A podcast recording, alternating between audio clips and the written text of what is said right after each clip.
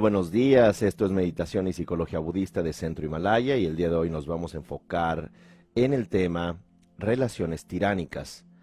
Cuando decimos tiránico o tiranía, nos referimos a un dominio, control sobre, eh, en términos eh, políticos, sobre eh, ciudadanos o en otra época pudiera también decirse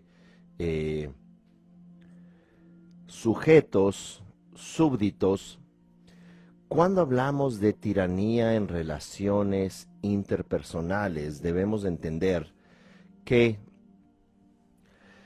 es una forma de decir abuso y cuando se habla de abuso puede ser en diferentes eh, formas cuando se establece una eh, relación humana, una relación tiránica o de abuso, puede tomar la forma de un abuso físico, un abuso emocional, un abuso verbal, un abuso económico, un abuso sexual pero fundamentalmente es una imposición cognitiva.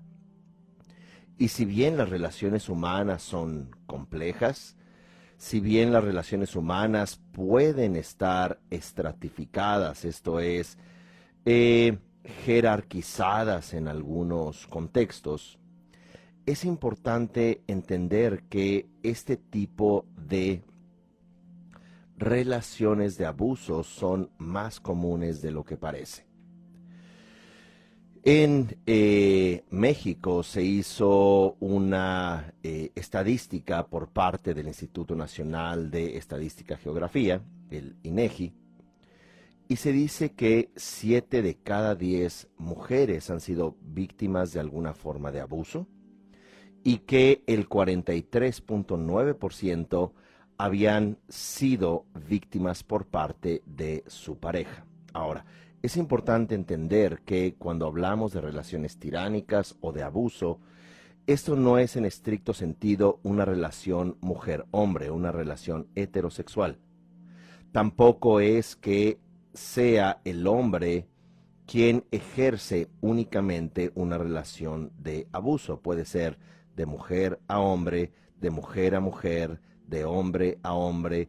Esto es, no excluye ninguna relación, no importa la orientación sexual que se tenga, y esto se debe a que estoy hablando de una relación eminentemente humana.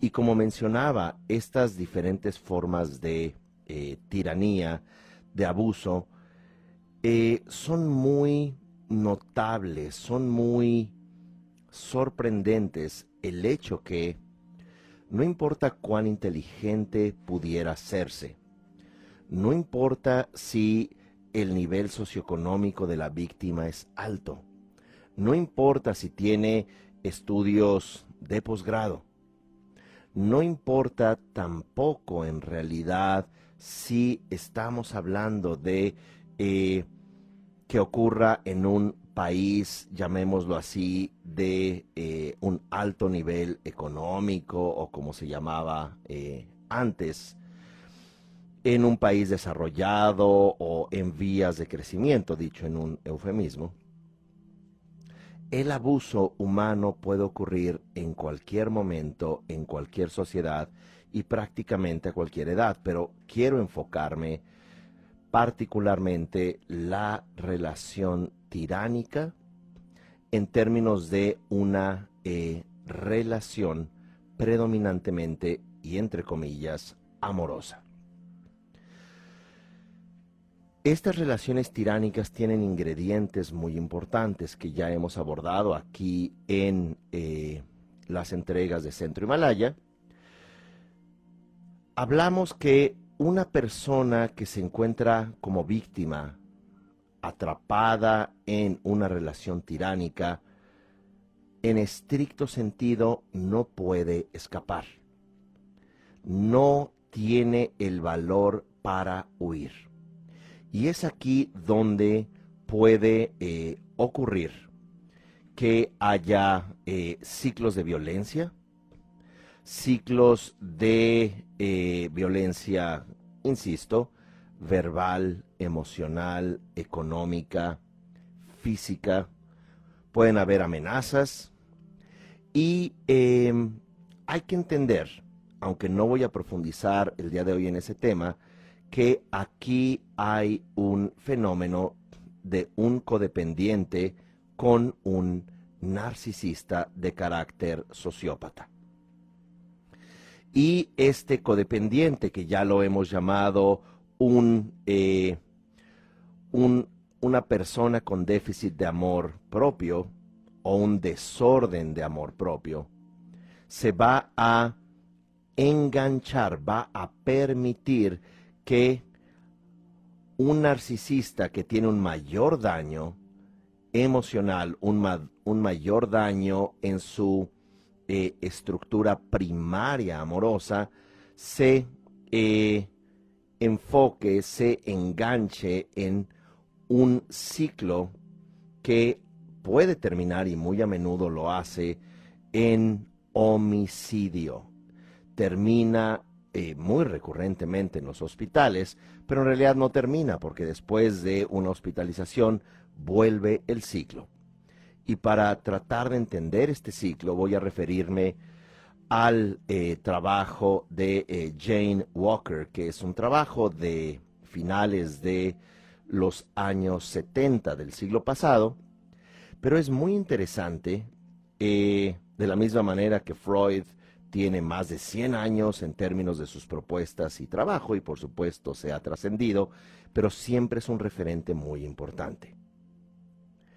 Así que Jane Walker hizo este estudio con una población de 1.500 mujeres, en donde eh, al hacer este estudio pudo crear una estructura básica. Y bueno, por supuesto, más adelante su trabajo fue criticado. Por ejemplo, Johnson hablaba de que no, no son cuatro fases, sino catorce fases. Bueno, eh, a veces uno necesita hacer una propuesta distinta para obtener la beca, pero eh, ese trabajo fundamental de un ciclo de abuso se vuelve eh, crucial, es seminal en términos de un ciclo de abuso. Así que estas cuatro fases las voy a tratar de describir, pero voy a empezar por la cuarta fase y voy a eh, tratar de justificar por qué. La cuarta fase se llama la fase de la luna de miel, la fase del romanticismo, la fase de la conquista. Y es aquí cuando la o el narcisista eh, son sumamente generosos, amorosos, son realmente muy eh, detallistas, muy seductoras o seductores. Son realmente personas que te hacen sentir muy bien. Te dan regalos, te elogian todo el tiempo, eres una persona extraordinaria, mira qué bien lo haces, es que eres lo más maravilloso en este planeta, no hay nadie como tú.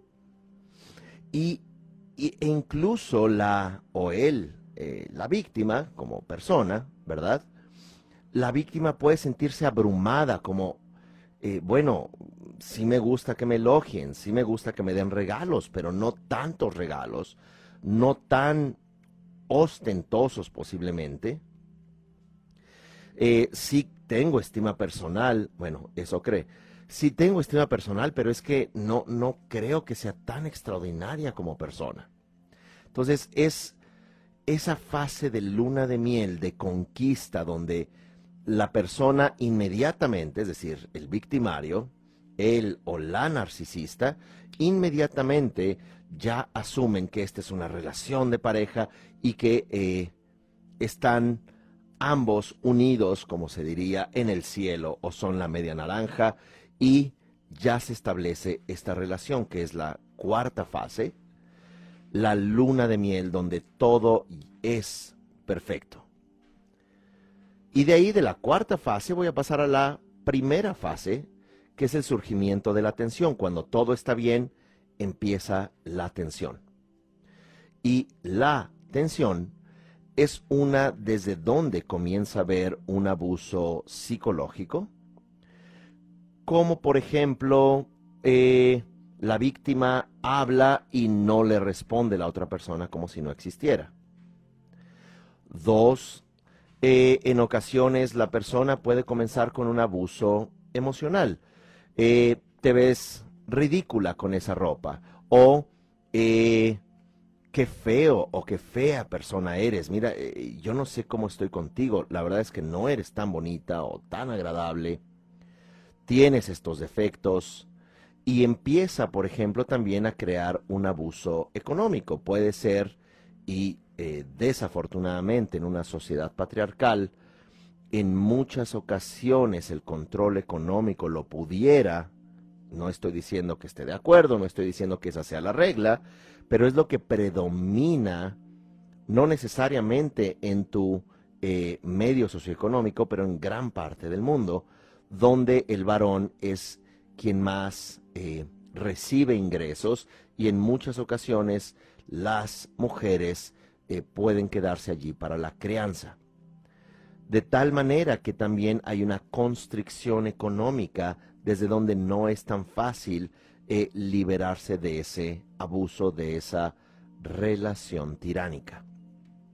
Dicho todo esto, comienza una fase como cámbiate esa ropa, no te ves bien, eh, no puede salir, y en esta fase de, de tensión, recuerdan, la cuarta era luna de miel, y de ahí saltamos a la primera. La primera que es este crecimiento de tensión desde donde ya no quiero que veas a estas amigas, tu mamá me cae mal, tus hermanos me caen mal. Él o la narcisista empieza en muchas ocasiones, no es una regla, a erosionar la, las relaciones. ¿Por qué? Porque él o la narcisista necesita el control. El tirano necesita el control de la víctima y es muy importante ir aislando a esta persona, controlándola, ya que le conquistó, entonces empieza un control puede ser muy sutil, como que tienes nada, hasta ya burlarse eh, frente a los amigos de ti, eh, subir los ojos diciendo, ya va a hablar, eh, empieza a hacer, hacerte sentir como si fueras una persona discapacitada o incapacitada para sobrevivir sin el tirano, la tirana. Así que en esta fase de tensión, ya la persona quiere complacer, ya no quiere entrar en conflicto. No me ha hablado en dos, tres días. Eh, incluso salí eh, a comprar algo o me salí a tomar un café con una amiga, un amigo y regresé y no me hablaba y estaba muy enojada, muy ofendida. Entonces llevamos de una fase de conquista a una fase de crecimiento de tensión y luego pasamos a la segunda, que es, como dice Walker, eh, el incidente. Entonces es tan grande la tensión, ya está tan tendida la red para atrapar o la trampa en general, que surge el incidente. De pronto ya es posiblemente, no todo es una regla que tiene o un traje que tiene que ajustarse a todas las relaciones tiránicas, pero en el incidente ya es encerrar a la persona, golpear a la persona, empujar a la persona. Obviamente eso no empieza en la cuarta fase, en la luna de miel. Eh, aquí ya es la conquista, aquí es estar abrumado con eh, lo maravillosa que eres, lo extraordinario que eres. Se construye la tensión y luego viene el incidente viene allí un ataque frontal a tu identidad, a tu libertad. Es allí donde puede incluso eh, en una relación eh, donde hay hijos involucrados, desde donde se use a los hijos como piezas de negociación. Y aquí me refiero incluso a amenazas. No vuelves a ver a tus hijos, les voy a decir aquello o esto. Eh, y en el incidente ya es cuando en ocasiones la persona victimaria o tiránica puede golpear a su pareja, a su víctima, en la calle. Puede sacarla de un café de los cabellos, puede eh, pegar de gritos, puede golpearle en casa, puede azotar su cabeza en un auto y, no crean que estoy meramente viendo, desafortunadamente, películas de ciencia ficción. Y ya que hay todos esos golpes que incluso pueden incluir fracturas de costilla, huesos rotos o incluso homicidio, como ya eh, argumenté, eh, después de, ese, de esa catarsis narcisista, sociópata, de frustración, de un gran temor por parte del narcisista o la narcisista a ser abandonado, eh, ya en el piso la persona con la cara hinchada, digamos, eh, con algunas fracturas, o aterrada, congelada, diciendo, tengo que salir de aquí. Llevamos tres fases, empezamos cuarta luna de miel, primera surgimiento o crecimiento de la tensión, dos, eh, perdón, sí, es el número dos, aunque empecé por el cuarto, dos es el incidente. Y tres, muy importante, la reconciliación. Entonces, el tirano, la tirana, está arrepentida, arrepentido y dice, discúlpame, no sé dónde estaba, es que me enloquece tan solo la idea de estar sin ti, eh, soy la peor persona, en verdad, y llegan más regalos, y llegan más elogios, y no tengo cara para verte, pero por favor no me abandones, eh, no vuelve a suceder, y en este contexto, la persona con el trastorno de déficit de amor propio es alguien que se autoengaña con la idea de voy a cambiar a esta persona. Solamente ocurrió una vez. Ya no sabe qué sentir ni cómo sentirlo. No sabe en realidad con quién está. Y de alguna manera, el tirano ahora victimizado es quien le dice, sin ti yo no respiro, tú eres mi oxígeno. Por favor no me dejes que literalmente me puedo matar. Te doy todo, por favor, no me abandones. Entonces la persona que lo que pensaba en la fase anterior, que es el incidente, huir a toda costa ante el victimario que eh, le amenaza incluso cuchillos o armas o o, puede eh, verdaderamente poner en peligro a todo el mundo, aquí está en el piso arrastrándose en esta tercera fase que es la reconciliación. Así que hemos visto este ciclo que se repite una y otra vez. ¿Por qué? Porque de la reconciliación viene la fase de luna de miel. Y en la fase de luna de miel es cuando, wow, ¿habré vivido esto con esta persona? Si es tan linda, si en realidad yo tengo más poder que él o que ella, porque no puede vivir sin mí. Y mira cómo me trata. Me vuelve a seducir, me vuelve a regalar cosas, vuelve a ser la persona más linda. Por eso empecé con la cuarta fase, para que entremos otra vez al ciclo que es la primera fase, que es el surgimiento o el incremento de la tensión, estos abusos psicológicos con palabras, no eres suficiente, no sé qué hago contigo, quítate esa ropa, dónde estabas, voy a revisar tu celular, envíame tu ubicación, quiero que me digas, le habla telefónicamente muy violento, ¿dónde estás en este instante? No sé, en tal calle. O de pronto también después de años de haber terminado una relación y de pronto llama para eh, eh, algún tema con los hijos, de si se quedan unos días en una casa o en la otra, o, el tema de pensión, eh, y habla muy enojada o enojado el individuo para amenazar, para comenzar a tratar de controlar, incluso cuando ya hay un divorcio posiblemente de años o décadas.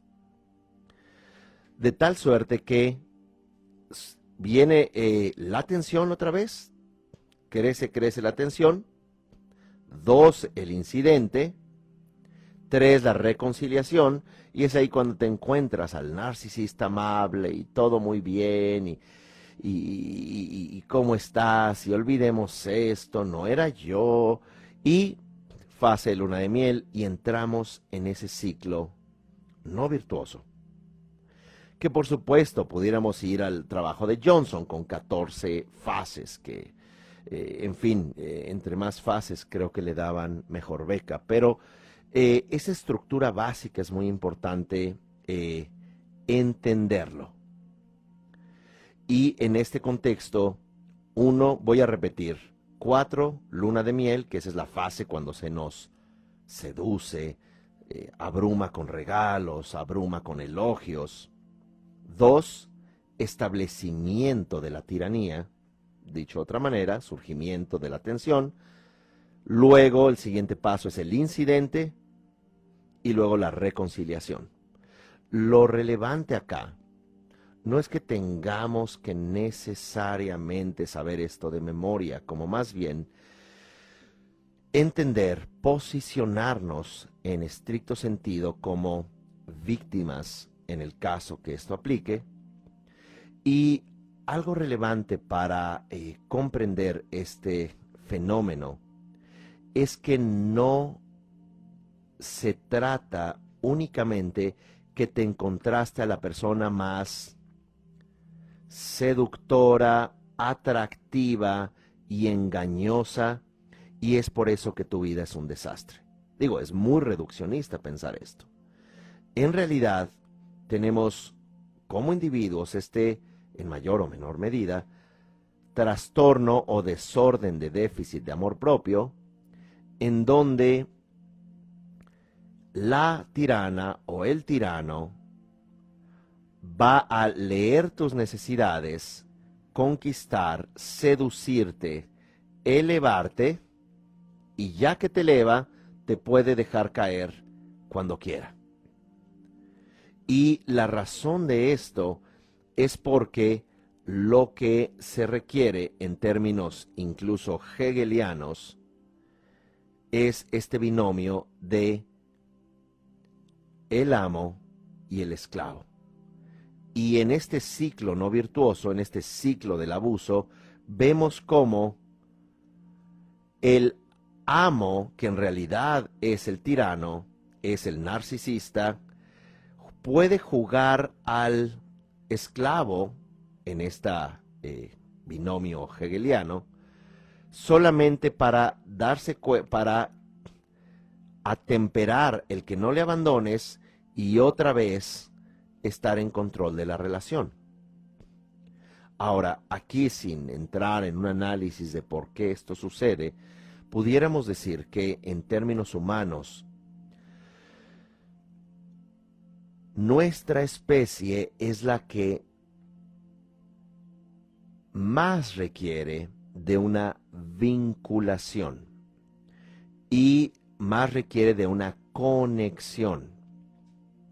Y esta conexión, como se ha argumentado en entregas pasadas, y para ello les recomendaría que puedan entrar a los canales de Centro Himalaya que están tanto en Spotify como en YouTube, como los podcasts de Google, los podcasts de Apple. Ahí pueden buscar estas entregas. Una lleva por título Vergüenza Tóxica. También les recomiendo ver una entrega que lleva por título Culpa. Y también estas dos entregas que llevan por título autoagresión, primera y segunda parte. Porque también allí desglosamos la, eh, no nada más la importancia de estas conexiones, sino que también cómo eh, desde pequeños se vuelve fundamental el tener pertenencia, protección, cuidado y una mirada amorosa. Entonces, cuando como individuos con un desorden de déficit de amor propio, sea en el núcleo familiar o pueda ser incluso transgeneracionalmente, pero eh, juega un papel muy importante en nuestra infancia. Y dicho sea de paso, todos tenemos una infancia en mayor o menor medida traumatizada, esto es, dolida. Así que no es que mala suerte que me encontré con esta o este tirano, como más bien que hay en mí que eh, no puede gestionar estos cuatro marcadores para sí. Y que por supuesto cuando ya nos encontramos atrapados en este ciclo, que, repito, puede suceder en cualquier país, cualquier nivel socioeconómico, intelectual, cualquier, en realidad, donde haya humanos, no importa de qué grupo etno, cultural, religioso, va a ocurrir o puede ocurrir. De tal suerte que se vuelve muy importante una vez que estamos atrapados en este ciclo, darnos cuenta que un poco a manera de los 12 pasos de AA, de NA, de eh, CA, CODA, ¿no? Codependientes anónimos, eh, Alanon, alcohólicos anónimos, neuróticos anónimos. Estos 12 pasos nos pueden ayudar. No estoy diciendo que haya que necesariamente ir a un grupo, pero sí se puede tener una asesoría terapéutica respecto a esto. Es importante entender que cuando nos encontramos en este ciclo y no podemos escapar, hay que considerarnos una persona, por un lado, adicta y por otro lado, impotente, incapaz de salir de este ciclo por nosotros mismos. Y, es un acto valiente ser vulnerables. Vulnerables para pedir ayuda. Vulnerables para escapar Eh, así haya la extorsión emocional, la extorsión económica, incluso la extorsión de los hijos. Si tú te vas, le hago daño a los hijos.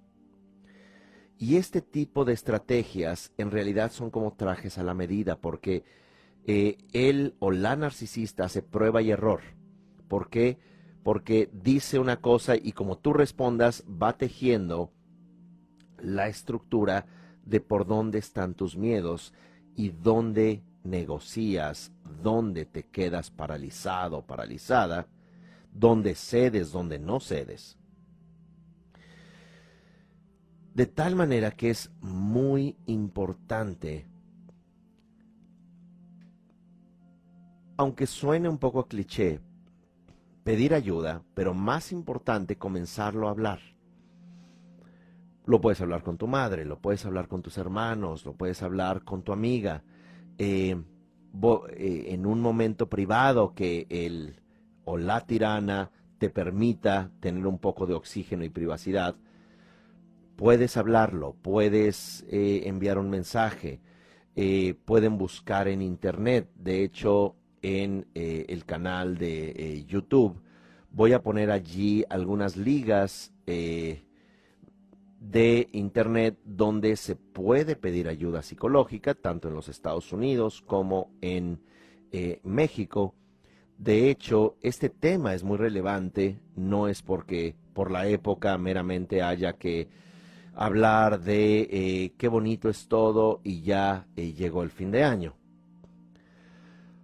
por qué el abuso narcisista, las relaciones tiránicas, abusivas, tóxicas, han aumentado como resultado del confinamiento.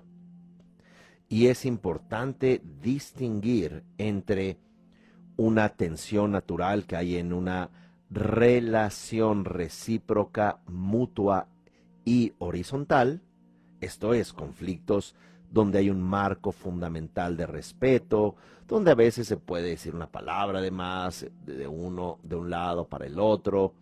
Sin embargo, no cuando ya hay ese control tiránico donde incluye violencia, incluye abuso que puede ser económico, físico, emocional. Y lo repito, ¿por qué? Porque uno puede decir, bueno, no me golpean, pero no me puedo salir de casa porque entonces no tengo dónde vivir, no tengo que comer.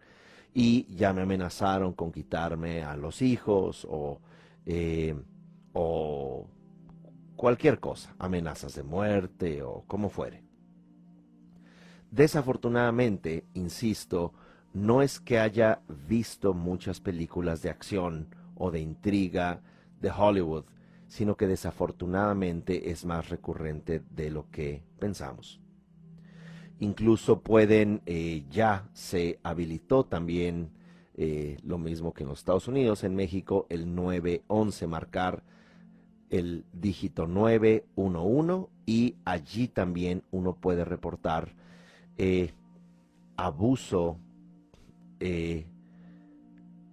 relacional abuso o una relación tiránica, una relación violenta, en donde somos víctimas y allí no nada más es un apoyo legal, sino que también hay un apoyo eh, psicológico, ¿verdad?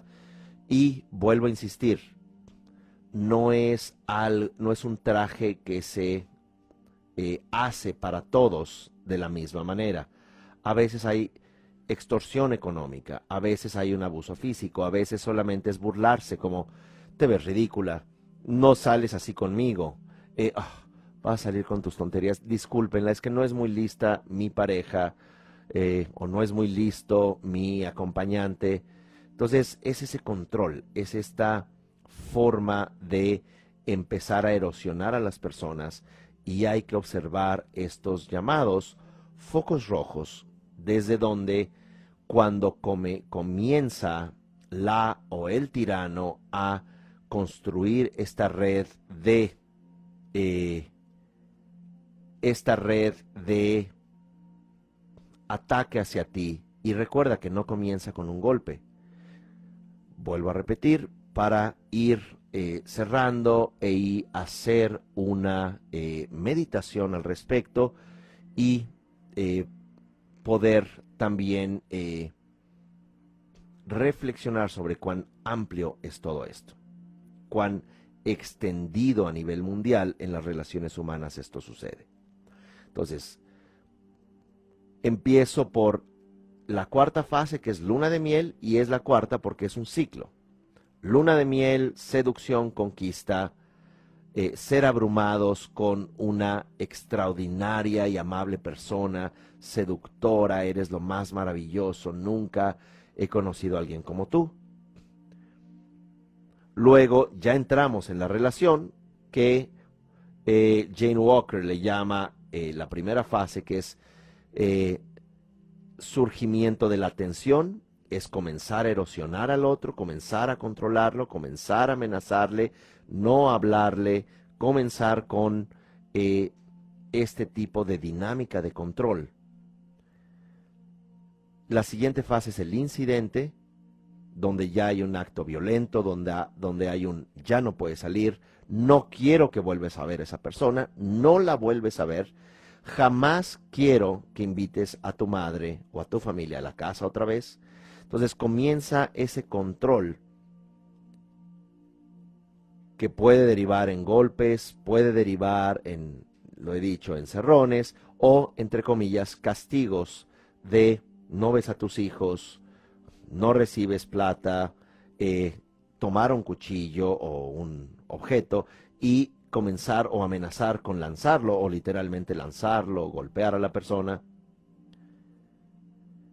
Luego viene el arrepentimiento. Soy una basura. ¿Cómo pude hacerte esto si eres mi joya, mi eh, florecita, mi reina de la existencia? Eres mi razón, eres el oxígeno. Digo, ya pueden ahí escuchar algunas canciones este, románticas e incluso llevar serenata. Como quiera que fuere. Después de esta reconciliación donde la víctima no sabe ni cómo escapar, aunque ya ha pensado en escapar, aunque ha pensado, pero aquí se cerciora el tirano, la tirana, que luego, luna de miel, incremento de tensión, entonces, más que verlo de esta manera, hay que verlo, digamos, en estas cuatro fases de esta manera, como un círculo. Casi círculo. Em, pedir ayuda es sumamente importante incluso anotar, para no enloquecer, las razones por las cuales nos estamos yendo. Eh, este golpe no es accidente. Esta prohibición tampoco es casualidad ni es normal. Esta amenaza no la merezco, no la quiero. Y eso lo tienes que tener casi como una hoja de oración para antes de dormir. Para que cuando esté la fase, y normalmente es cuando, si sobrevive, y lo digo desafortunadamente en serio, si sobrevive la víctima, eh, en muchos casos, eh, va a poder huir en aquel momento después de la golpiza, después del incidente, después de la amenaza, después de la extorsión, en la fase de reconciliación. Entonces es importante entender que aquí la víctima tiene que buscar ayuda, tiene que, digo, en todo momento, por supuesto, pero es aquí donde se puede, y no importa si es él o la vecina, puede ser pedir ayuda incluso en la calle. Eh, ¿Por qué? Porque el narcisista o la narcisista es capaz de hacer un escándalo en la calle sin importarle. Como si fueras un niño pequeño que hubiese que arrastrar por eh, la acera. Digo, y por supuesto no es recomendable tampoco hacer esto con los pequeños, simplemente eh, es, es como esa construcción tiránica. Es aquí donde eh, es importante caminar y no voltear. Caminar con la fuerza que podamos obtener o el apoyo ya sea de un familiar, de una amiga, de un amigo o bien psicológico. Y en este contexto ya uno puede salir y no volver más. Esto es, no importa si lo buscan a uno, no importa si llevo, llueven cartas, no importa si llueven transferencias económicas, eh, bancarias, no importa si llegan hechos un tapete, por favor limpia tus botas sobre de mí, soy el más tonto, dejé ir a la persona más bella de este mundo eh, es muy importante de manera simultánea buscar un apoyo psicológico. Eh, y esto es sumamente importante. ¿Por qué? Porque tenemos instaurado en nuestro desorden de déficit de amor propio estos ciclos. Y esto que se menciona respecto a padres narcisistas, eso por supuesto es otro tema, ya lo hemos eh, tocado también en eh, la entrega que lleva por título La mirada amorosa. Si ustedes toman este seminario que pueden entrar a la página centrohimalaya.com, y ahí hay un seminario que les puede servir mucho porque también se habla del abuso narcisista por parte de padres, que esa es como la base, es de donde pero no son dos padres, no es mamá y papá narcisistas, es un narcisista que se va a enfocar, que se va a relacionar con una o un codependiente, alguien con un DDAP, un desorden de déficit de amor propio. Pero de cualquier manera el narcisista está en control de la relación. ¿Por qué? Porque también las y los tiranos con sus súbditos, es decir, su pareja, tienen hijos. Entonces, eh, sucede también ese modelo. Entonces les recomiendo el seminario sanar nuestra codependencia. Ahí van a eh, tanto ejercicios como meditaciones y varios pasos importantes que van a aprender. Es un seminario de eh, más de 12 horas que eh, puede realmente ayudar a entender este fenómeno y no nada más como de manera académica, sino también práctica, cómo lo podemos entender, cómo lo podemos sanar, cómo nos podemos recuperar a nosotros mismos, porque, vuelvo a insistir, el abuso psicológico, estas relaciones tiránicas no son obvias, no son de, hola, vamos a salir, y en ese momento te dan un bofetón, ¿por qué? Porque, este, no te tomaste la sopa caliente. No, empieza, hoy qué linda! Y mira, y te gusta la sopa fría. A mí también el gazpacho me encanta. Qué bella, qué interesante, qué, qué, qué maravilloso hombre eres, como quiera que fuere, ¿verdad? Y de pronto comienza este ciclo de desde donde literalmente comenzamos como víctimas a enloquecer, donde ya no estás seguro de cómo te sientes Recuerden que el narcisista no nada más es alguien que saca los guantes de box. También puede pegar con la mano eh, sin protección. Él o la narcisista no necesariamente tiene una violencia física, pero puede tener control sobre su víctima por décadas. Puede eh, constantemente y hace el juego de culpar tú tienes la culpa de que esto no funcione. Y cuando te dice eso es que tú tienes el poder, pero es un poder ficticio. Es algo así como eh, la ilusión electoral en todo el mundo. Bueno, tú tienes el poder para decidir, ya está arreglado. bueno, perdón, pero este es un poco para romper ilusiones. Y luego ya les digo la verdad sobre Papá Noel, Santa Claus y los Reyes Magos. Pero bueno, ese va a ser otro shock para otra entrega.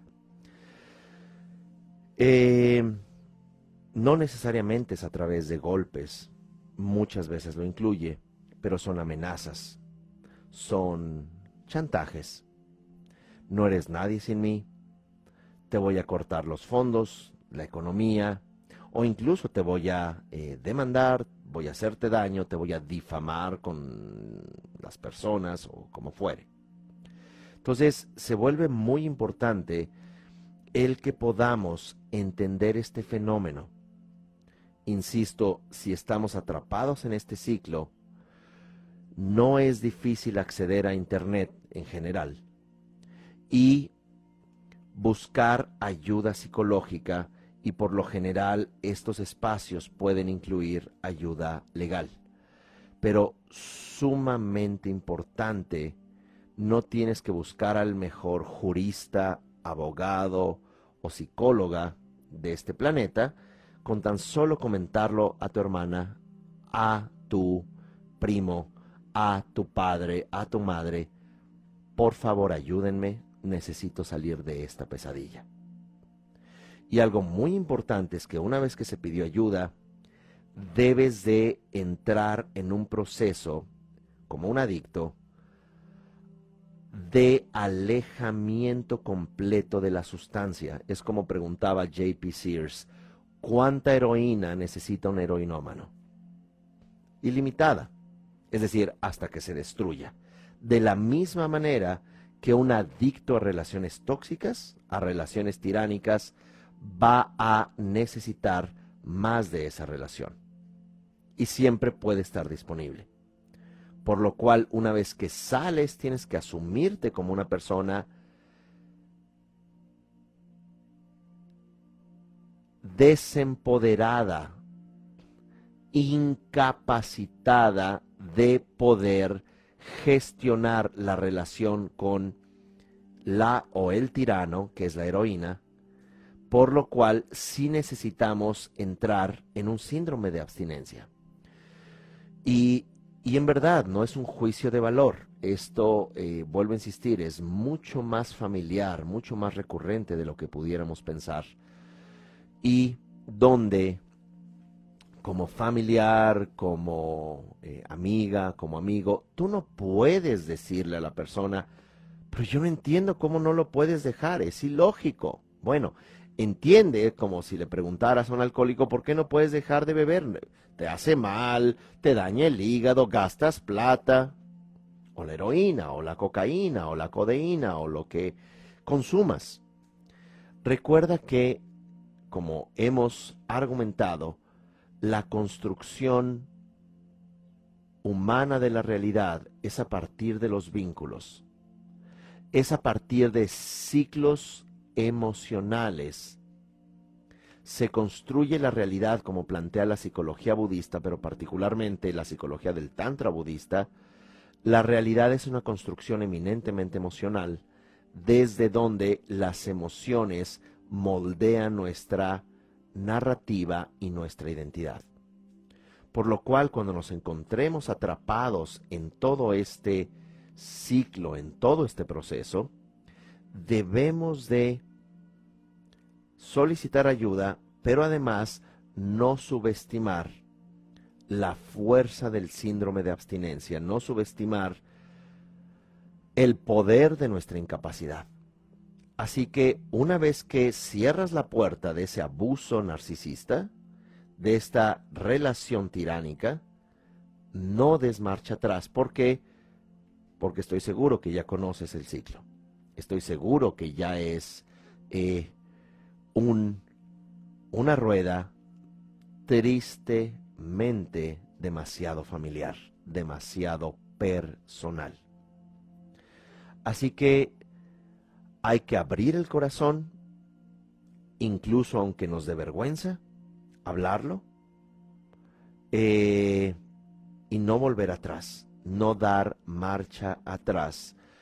Eh, y tomen en cuenta que el narcisista o la narcisista va a tener todo un abanico de rangos, desde trastornos psicológicos como sociópatas, psicópatas, eh, violentos activos, violentos pasivos, victimistas. Pueden tener un abuso narcisista de alguien, de alguien que se hace la víctima. Me voy a suicidar si no estás conmigo.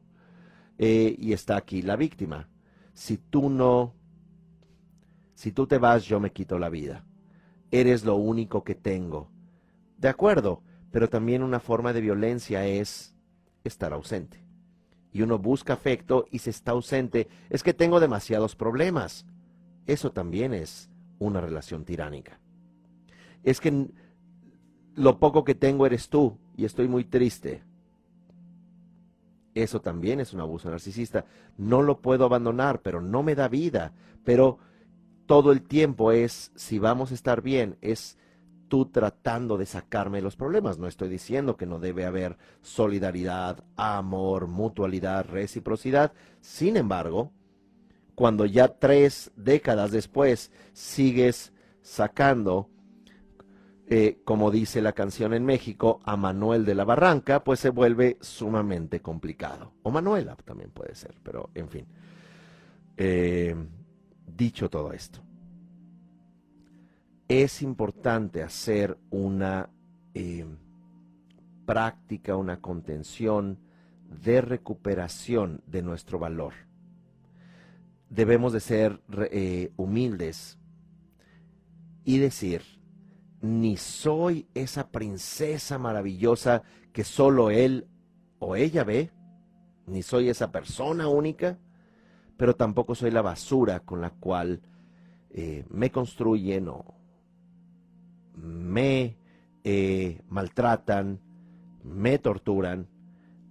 Ninguno de estos dos extremos soy una persona ordinaria y como persona ordinaria merezco respeto y no voy a dar marcha atrás en recuperar mi salud emocional.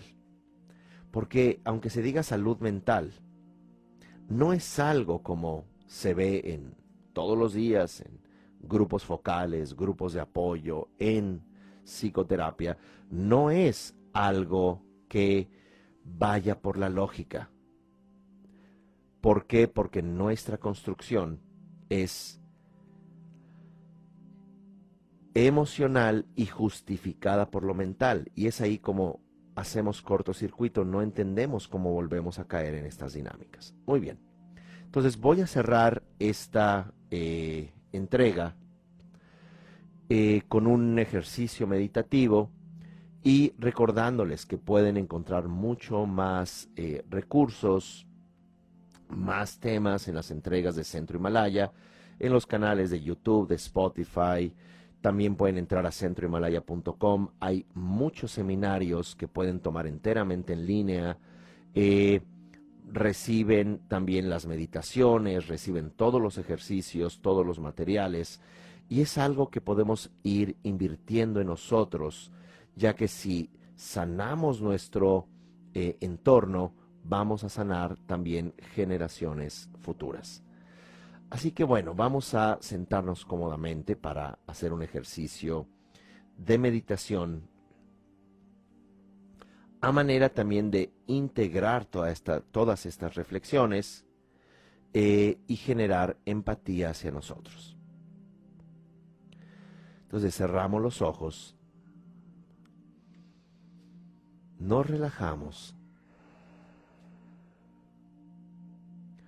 y vamos a imaginar una esfera alrededor de la habitación en la que nos encontramos. Nosotros estamos dentro de esa esfera. Esta esfera es de awareness, es de conciencia plena y tratamos de sentir todos los objetos que hay en esta habitación sin mirarlos. Sientan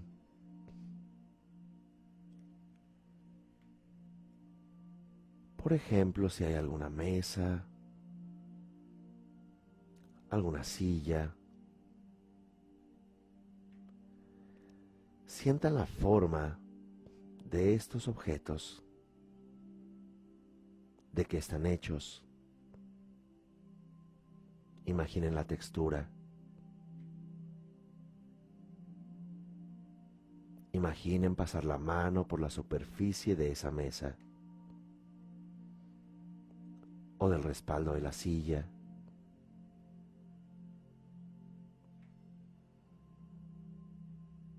Si hay en la habitación en la que se encuentran alguna bebida o algún alimento, imaginen percibir su olor.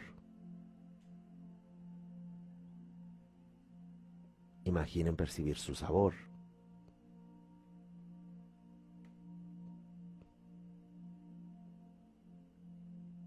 Y esta esfera donde ustedes se encuentran dentro. Ahora hagan conciencia de su propio cuerpo. Imaginen pasar la mano por su propio rostro, pero sin hacerlo.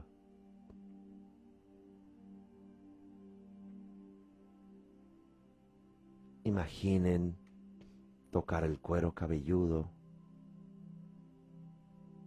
su propio cuero cabelludo.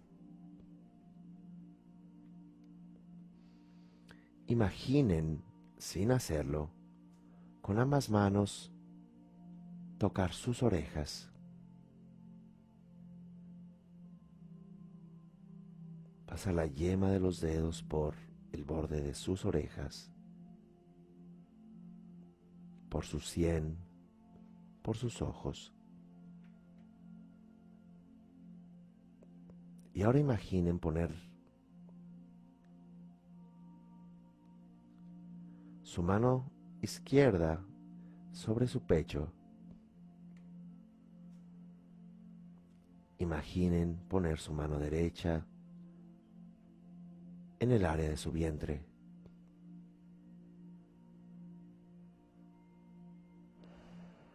Mientras experimentan esto que han imaginado.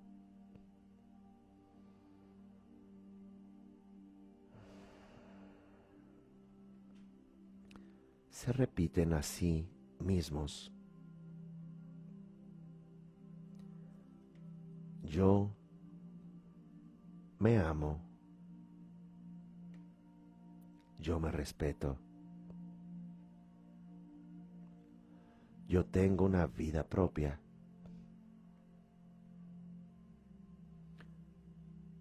Yo tengo un espacio vital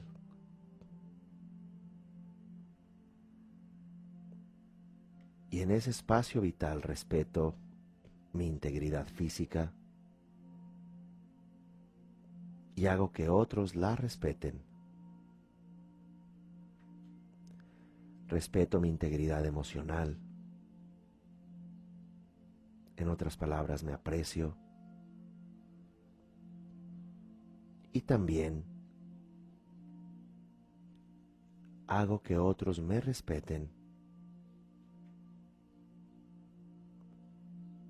o simplemente no establezco relación con estas personas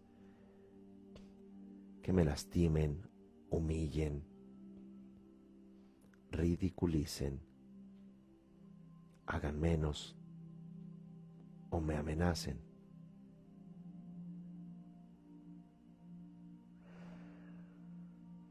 En este espacio vital, yo me doy mi lugar. No soy más que otros pero tampoco menos. No soy una persona perfecta, pero tampoco la peor persona.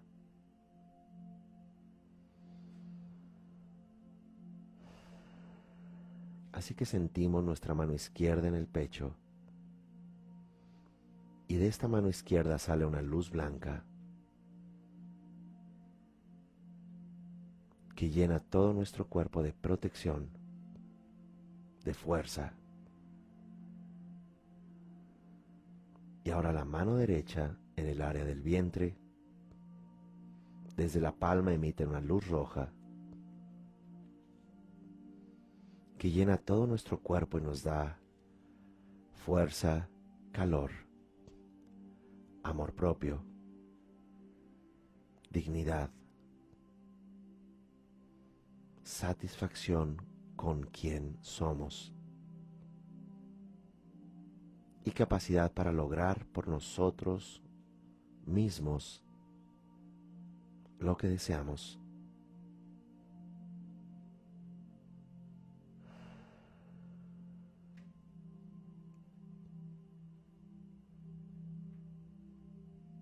Y ahora de ambas manos sale una luz azul. llena también todo nuestro cuerpo y nos da la claridad mental para apreciar nuestra vida, para entender que siempre debemos ser la persona más importante para nosotros, que no podemos hacer más a los demás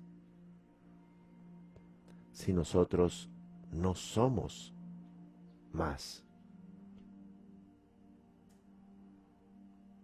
Con esta luz azul nos sentimos claros y nos sentimos únicos como cada persona es única. Como cada persona tiene sus procesos y, y sus dificultades.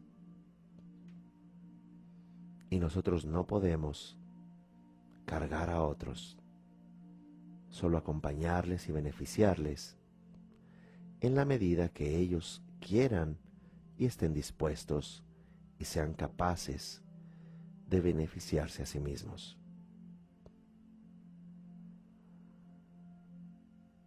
Así que con esta luz blanca inicial en la mano izquierda, en el pecho, luz roja en el área del vientre, y luego simultáneamente la luz azul,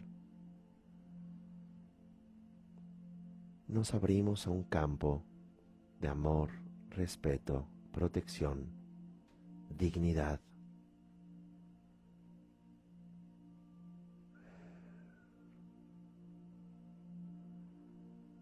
Y cada vez que necesitemos esa fuerza la podemos llamar con este breve ejercicio.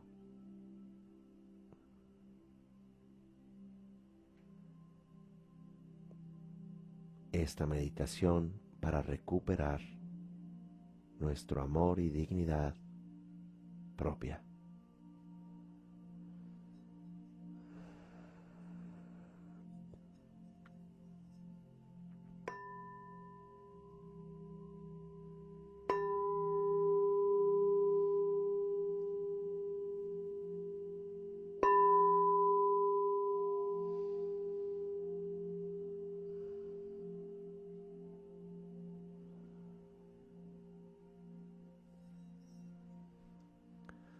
Bien, gracias, nos vemos en la próxima entrega.